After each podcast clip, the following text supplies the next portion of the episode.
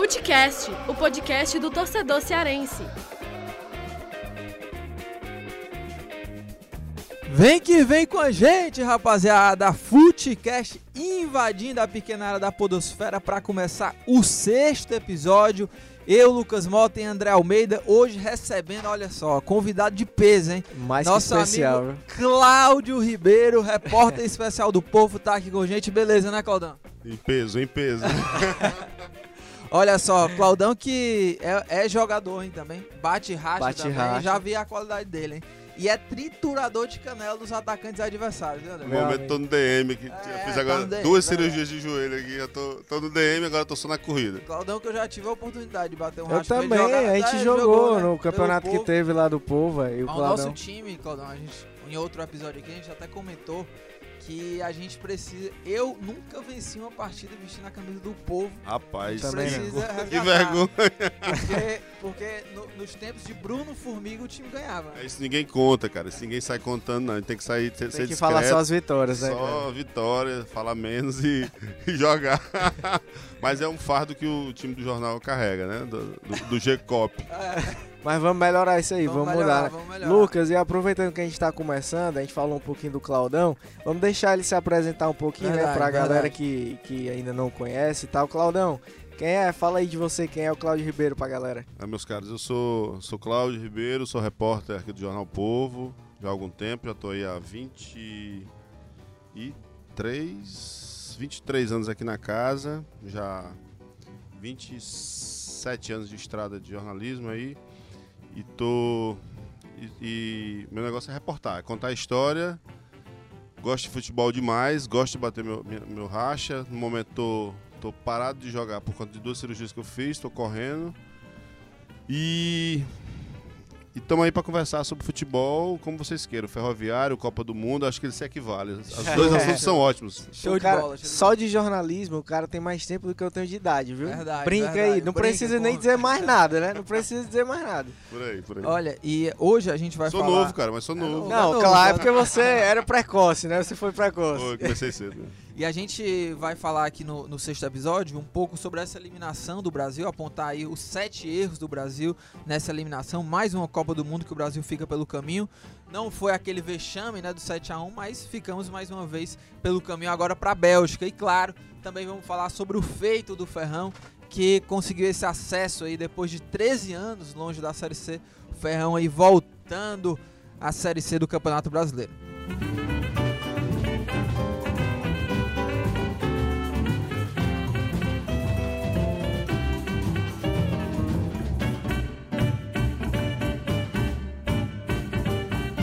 Brasil, meus amigos, mais uma vez eliminado, dessa vez aí 2 a 1 para a Bélgica, um primeiro tempo muito abaixo da expectativa.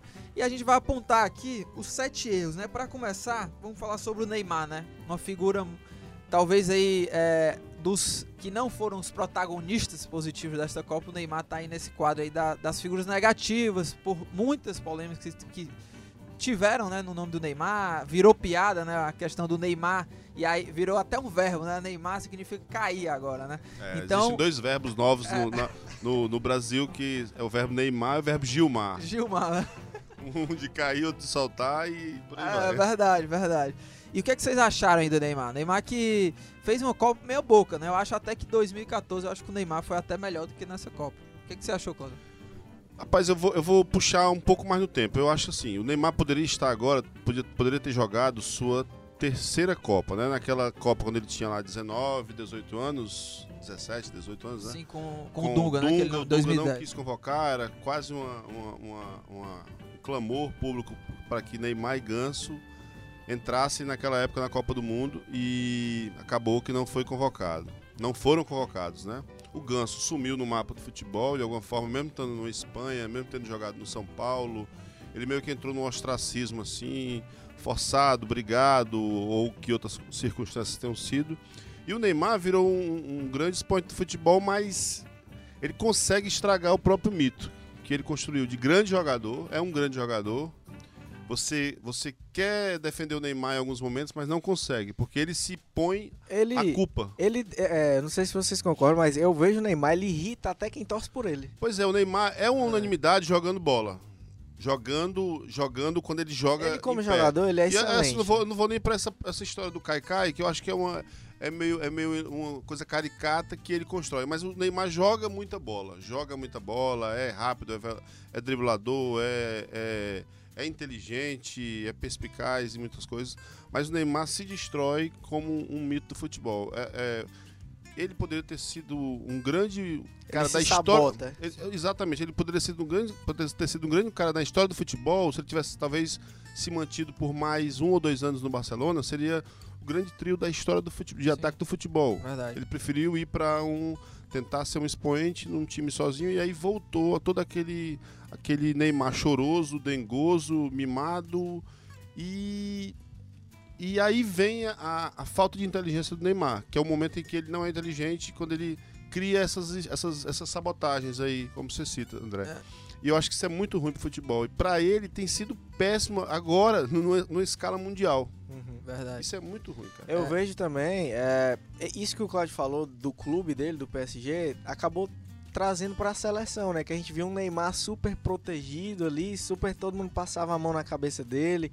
É, teve um momento, e aí eu não, não sei se é, foi positivo ou não, o Tite não deixou ele responder uma pergunta, disse que ele deveria responder e tal, numa coletiva.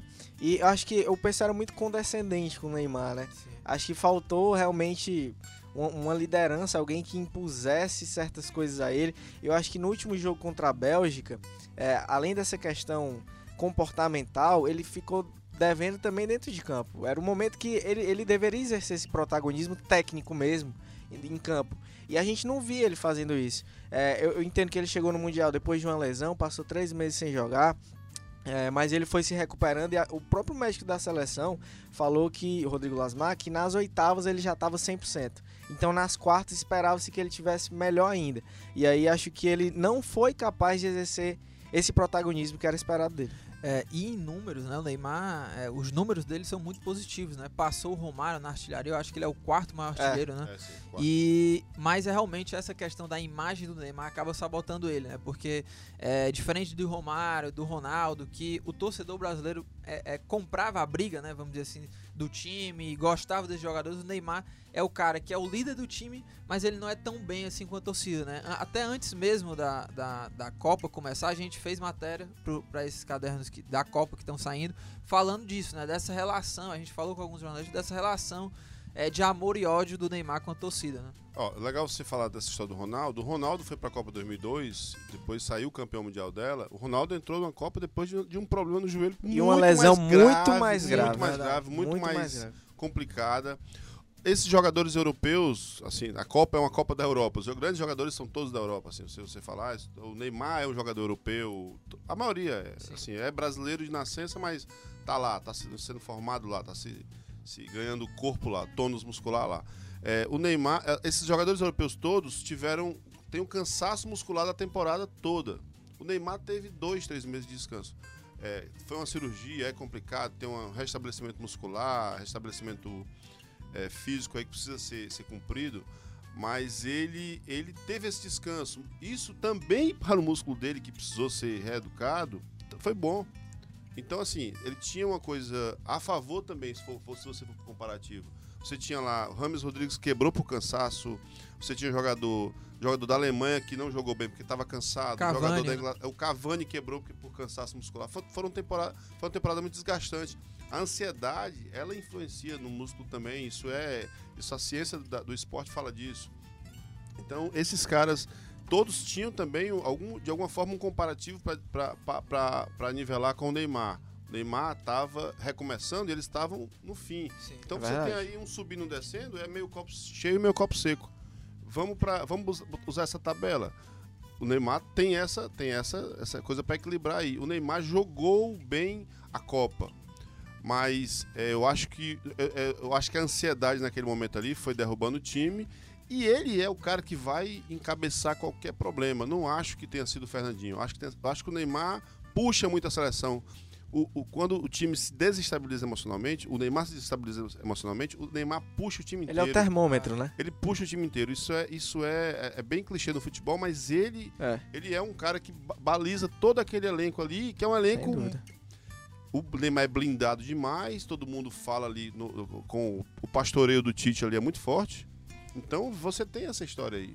Aquilo ali É. é muito, é muito, é muito E- flagrante. E, e por mais que tenha alguns jogadores experientes nesse, nessa seleção, como o Miranda, o Thiago Silva, mas faltou assim um cara que de pulso firme dentro do elenco que, que possa ter moral com o Neymar, né? Como agora o PSG contratou, por exemplo, o Buffon. E eu Com até essa fico- é, expectativa. eu fico até com essa expectativa de saber. É. Eu acho que vai ser bom. Tomara, tomara, exatamente. E, tem uma coisa, só mais pra fechar. O, o Neymar, o menino Neymar não existe, pessoal. Não existe. Não o existe, Neymar é é. um cara de 26 anos de Sim. idade, porra. É, e, e olha, Ele é um cara que tá há muito tempo no- na, praça aí, tá? Tem uma experiência maior do que muitos que estão ali na- no futebol, na, na- na Copa do Mundo. Tem tá, jogou em time grande, foi campeão aqui, campeão da América do Sul, campeão da Europa.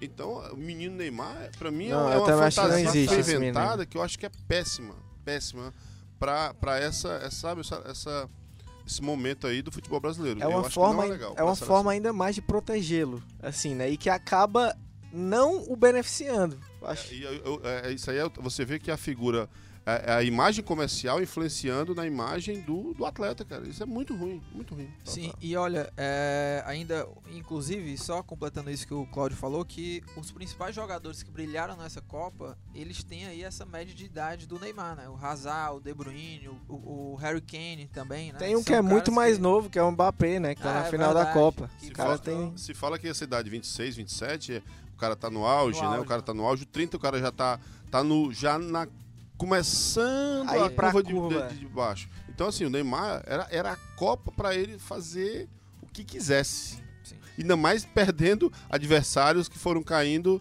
né? Os, seus adversários ali Espanha, mais diretos foram caindo, foram caindo, a Argentina caiu, Portugal caiu, Alemanha, né? Espanha caiu, a Alemanha caiu. Então, assim, era tudo, tava tudo na mão dele. Você vai ter uma, uma final aí, é, a gente já Croácia, tá gravando aqui após a, a decisão, teremos Croácia e França.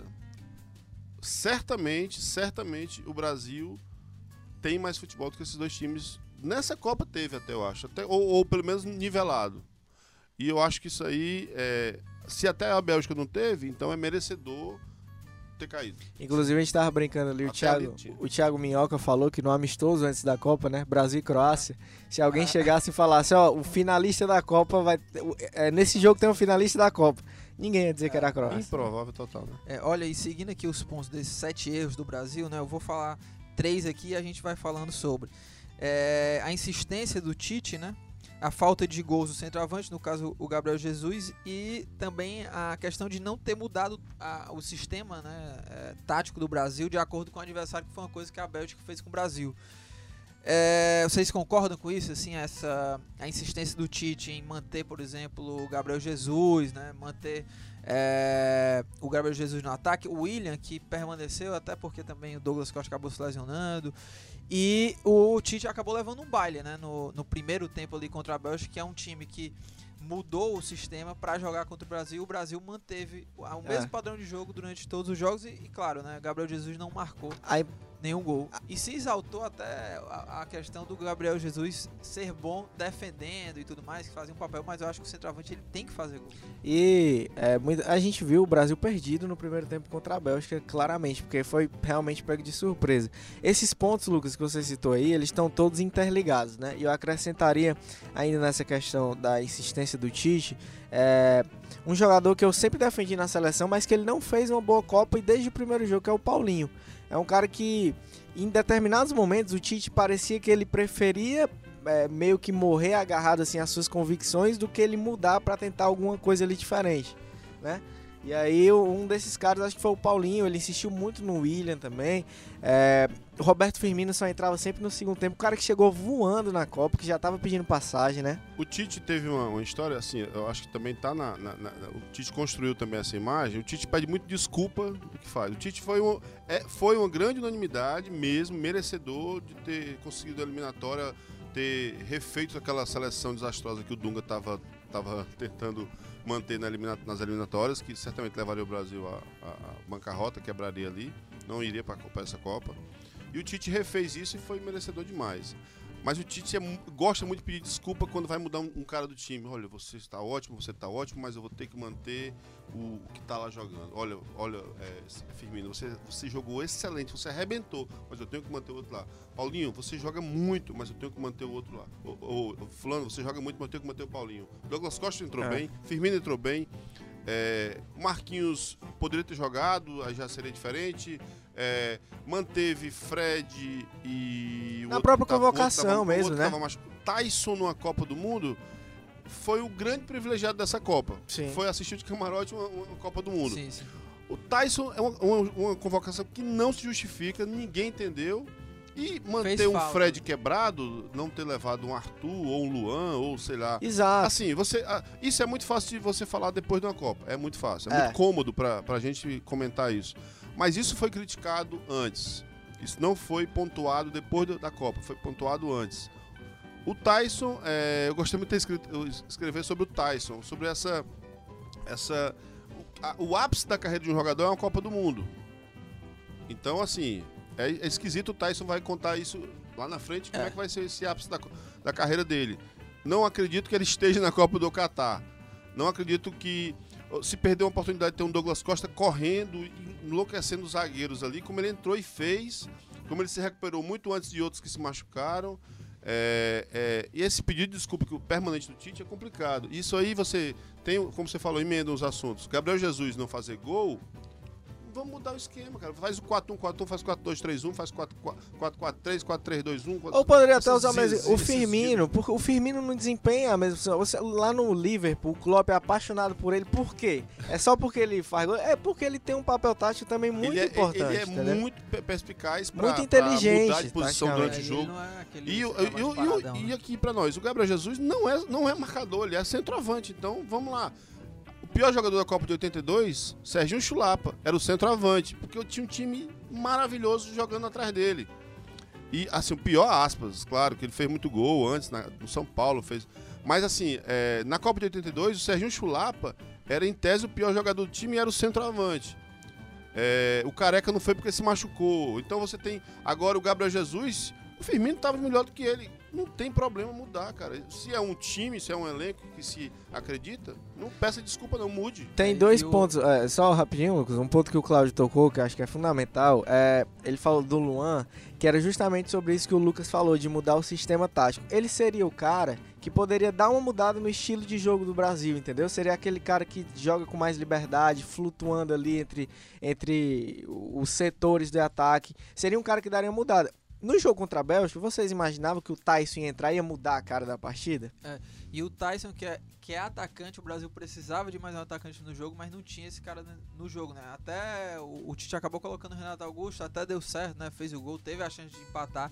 Mas realmente, é, a gente viu que na Copa faltou esses nomes, como o Arthur, o Fred, né? Não tava 100%, o- e o Tyson, enfim, não, não, não tinha condições lá na frente, um dia, Eu acho que um dia, já velhinho, o Tite vai admitir que escalou errado, convocou errado É, o time. errado. Eu- Eu, acho ve- que hoje ele não, publicamente não falaria. Mas eu acho que lá na frente um dia ele vai contar num livro que acha que escalou errado. Porque ele, quando ele olhava pro banco ali, ele, ele via que ele tinha Douglas Costa, tinha Firmino, e ele pensava mais alguns segundos para saber quem seria o próximo. Sim, sim. É. É, e, e só pra, pra fechar assim o- o- os sete erros, né? A gente falou sobre o Neymar, a insistência do Tite, essa falta de gols do centroavante, a não mudança né, do sistema tático. E mais três pontos que seria que foi, né, na verdade, esse dia infeliz do Fernandinho de é, ficar marcado mais uma vez, né, numa- mata-mata de Copa do Mundo, a falta de- do Casemiro, né, que foi por isso que o Fernandinho entrou nesse jogo, e claro, a convocação que a gente já falou aqui.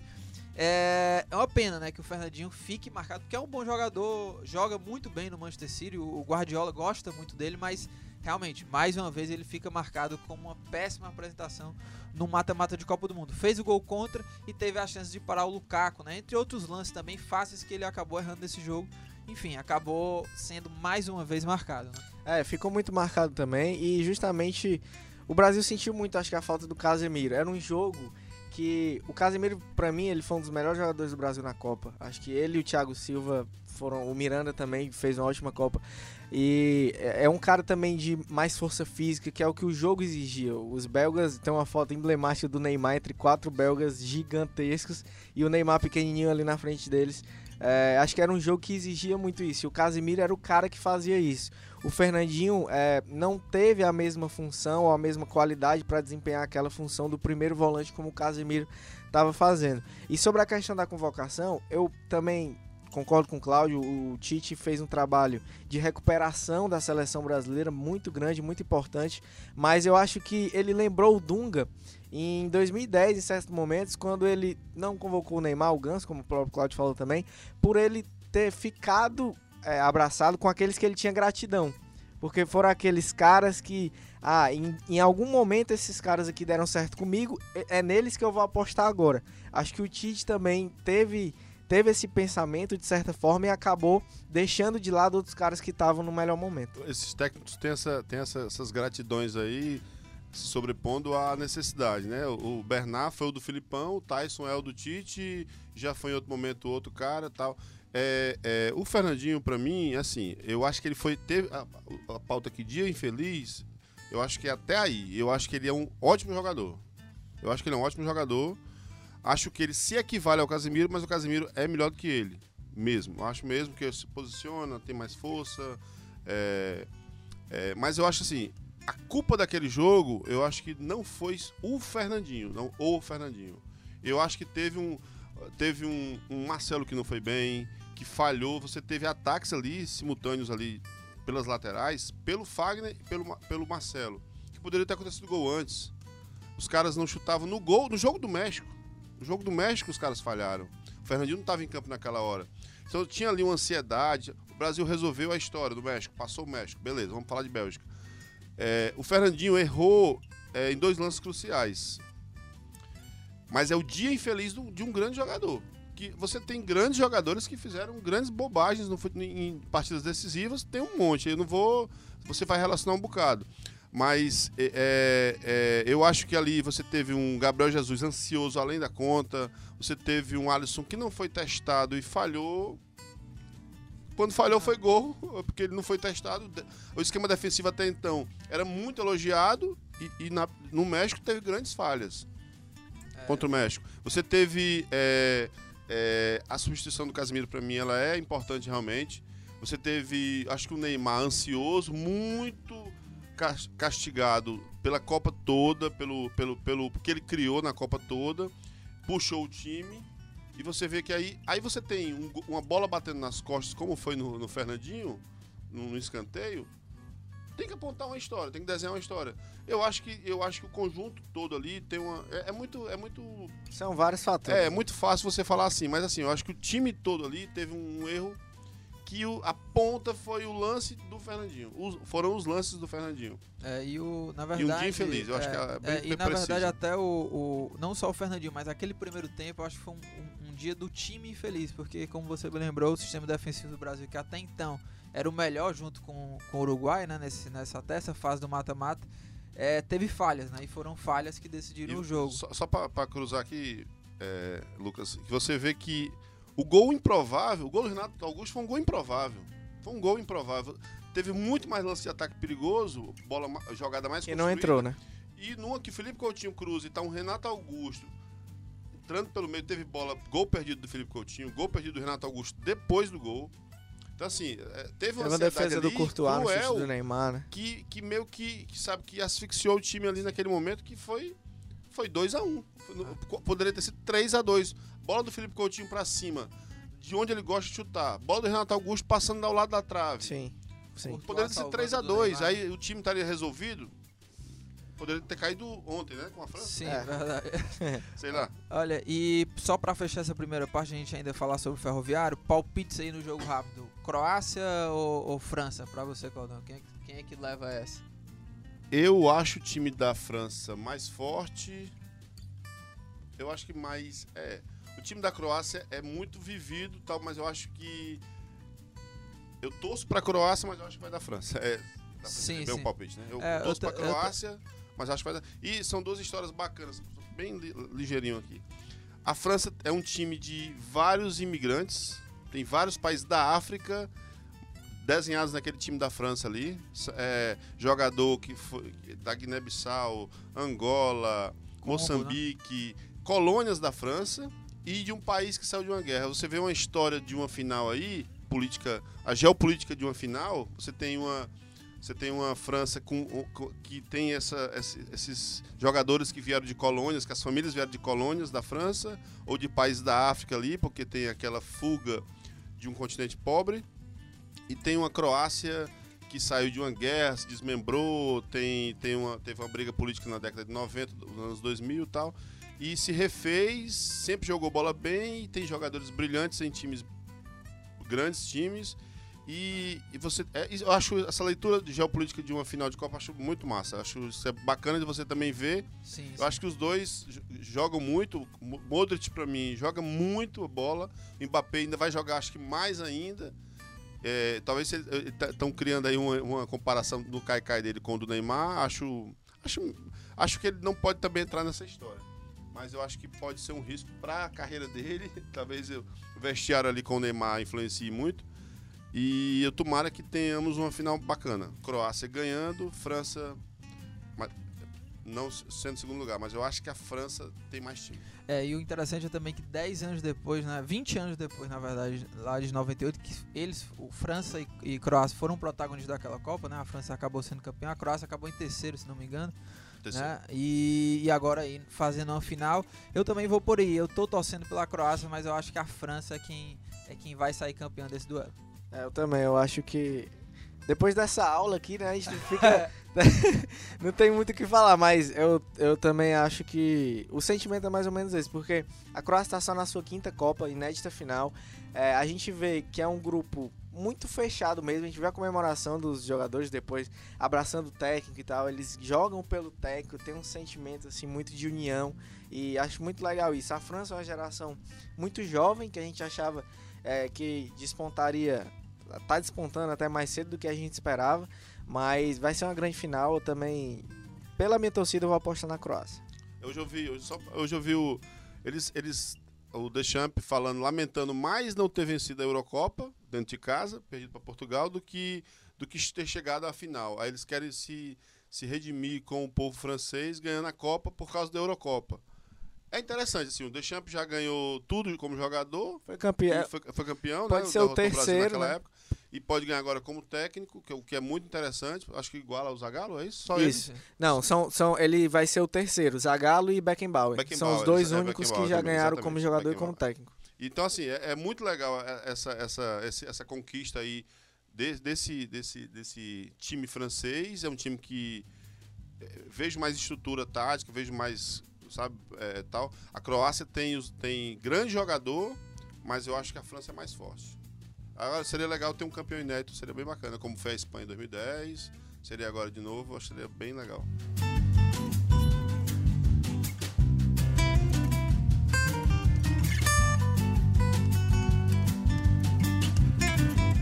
Olha, e o Brasil não trouxe o Hexa, né? Mas o Ferrão trouxe aí esse acesso. É, torcedor do Ferroviário que há, há 23 anos né, não comemora uma, uma conquista expressiva, não é um título, mas é mais do que um título. Né? O time que estava na Série D até pouco tempo foi rebaixado né, no Campeonato Cearense, então o Ferroviário conseguiu esse, essa volta por cima em grande estilo. Né? Volta à Série C e com uma campanha muito legal, né? Na, na primeira fase o Ferrão acabou em primeiro no grupo A4, né? Com 10 pontos, duas vitórias, quatro empates. Depois no mata-mata pegou o Cordino, empatou o primeiro jogo, depois venceu o segundo. Assim como fez com o Altos, né? Na- no primeiro jogo empatou em 1 a 1 e depois venceu por 4 a 2 E agora contra o Campinense, né? Que foi o jogo do acesso, venceu por 3 a 2 o jogo de ida. No jogo de volta perdeu por 1 a 0 mas venceu nos pênaltis. Ferroviário de volta. É, é muito interessante esse ano do Ferroviário, né? Porque é, ficou pelo caminho no Cearense, passou o vexame na Copa do Nordeste, fez história na Copa do Brasil, mas é, se fosse eliminado na, na Série D, tão perto assim do objetivo, ficaria aquele sentimento que o, o Ferroviário nadou, nadou e morreu na praia. Né? E mais do que isso, Lucas, ia estar tá sem calendário praticamente no próximo ano, porque nesse ano, quem se classificou para a Série D do ano que vem foi Floresta e Uniclink pelo Campeonato Cearense. Então o Ferroviário não ia jogar Campeonato Brasileiro. E aí com acesso vai para a Série C, dá uma mudança de patamar, na minha visão, que é, recoloca o Ferroviário no status que ele tem a condição de se reerguer. E eu tinha escrito em março no Twitter que o Ferroviário estava fazendo uma campanha histórica na Copa do Brasil que poderia ter reflexo nisso que a gente está vendo agora. O Ferroviário é, arrecadou mais de 4 milhões só em cotas na Copa do Brasil, 4 milhões e 300, salvo engano, que era um dinheiro que, para a gente pensar que um clube que há dois anos estava praticamente falido, era uma oportunidade de realmente é, de, de redenção, pode-se dizer assim. E aí a gente vê que a diretoria traçou um planejamento, o time que, que conseguiu acesso tinha só três jogadores, se não me engano, que estavam no estadual, ou seja, teve uma reformulação grande, qualificaram o elenco e aí o resultado tá aí. E o Claudão pode até falar melhor do que a gente, mas nos últimos anos eu acho que foi a maior conquista, se a gente for pensar assim, a nível nacional da história do Ferroviário. E, e Claudio, antes de tu falar também, é, queria até que tu comentasse também, a, tu conhece bem a, a, a Barra, e na época que o Ferroviário estava fazendo aquela campanha histórica na, na Copa do Brasil, a gente até conversou, você falou é, de como era, né, ali, a, a sugeriu até essa pauta, né, de, de ir lá na Barra, ver como é que era, porque os jogadores tinham relação com o pessoal do bairro, né? É, eu, eu, e agora eu, tá em festa. Eu moro, eu moro na Barra há bastante tempo. É, já morei em outros bairros e voltei a morar lá tal. É, conheço o campo do Ferroviário, já joguei lá algumas vezes, batendo meus crack, rachas. Crack. e, mas conheço a região, é a região próxima da casa dos meus pais. É, eu via no ano passado, ano retrasado, não vou lembrar exatamente.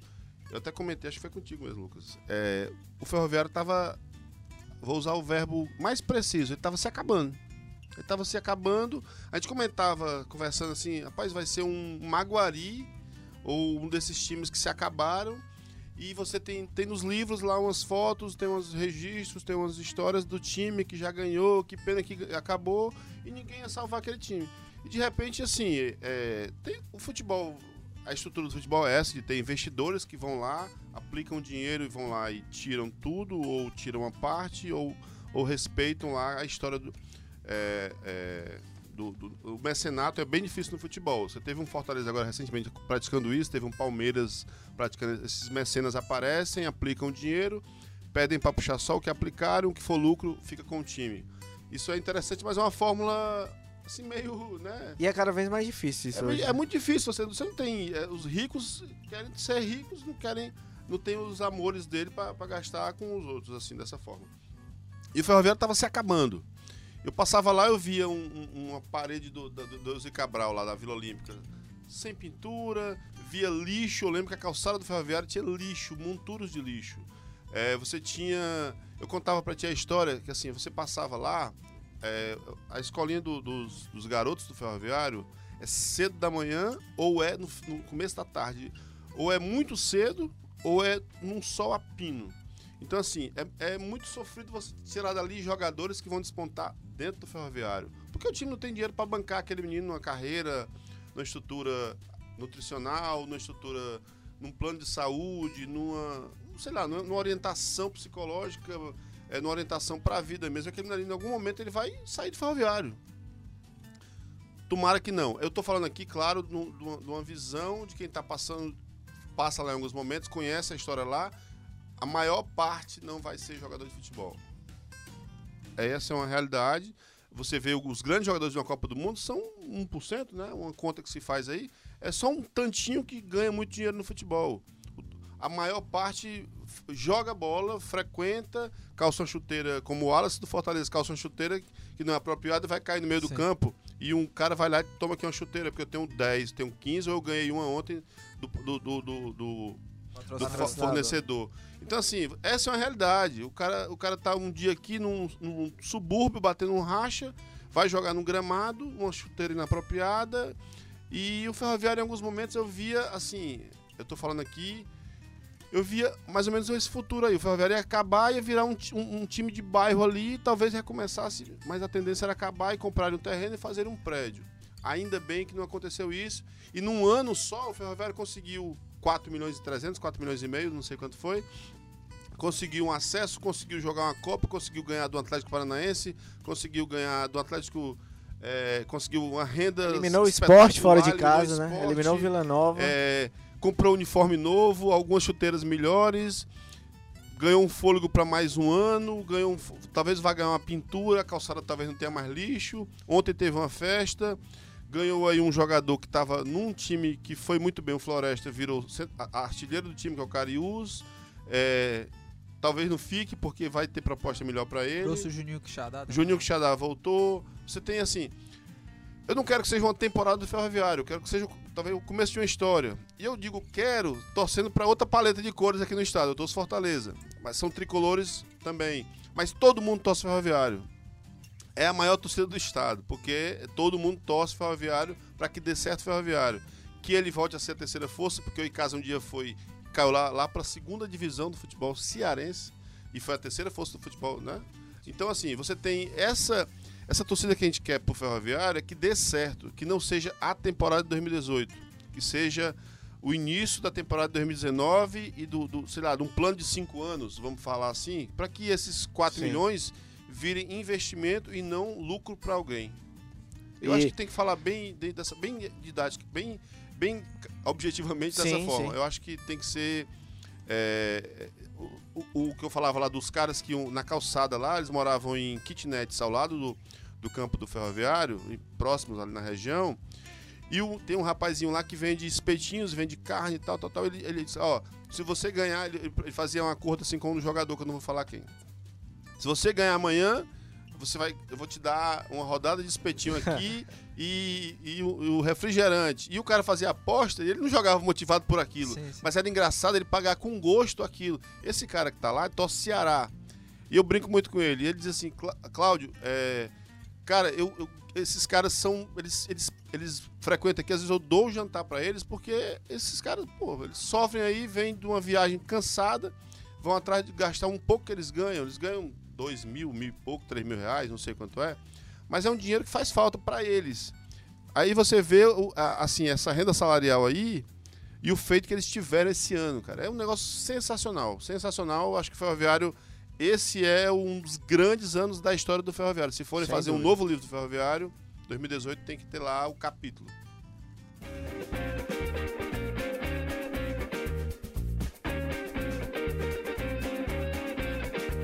Chegando ao fim aqui do podcast, olha, o tempo passa muito rápido, né, André? Queria ter Porra. mais tempo aqui de falar com o Claudão. Poderia ter demais, mais fala uma demais. hora aqui que a gente ia continuar aprendendo É, aqui, é, né? é.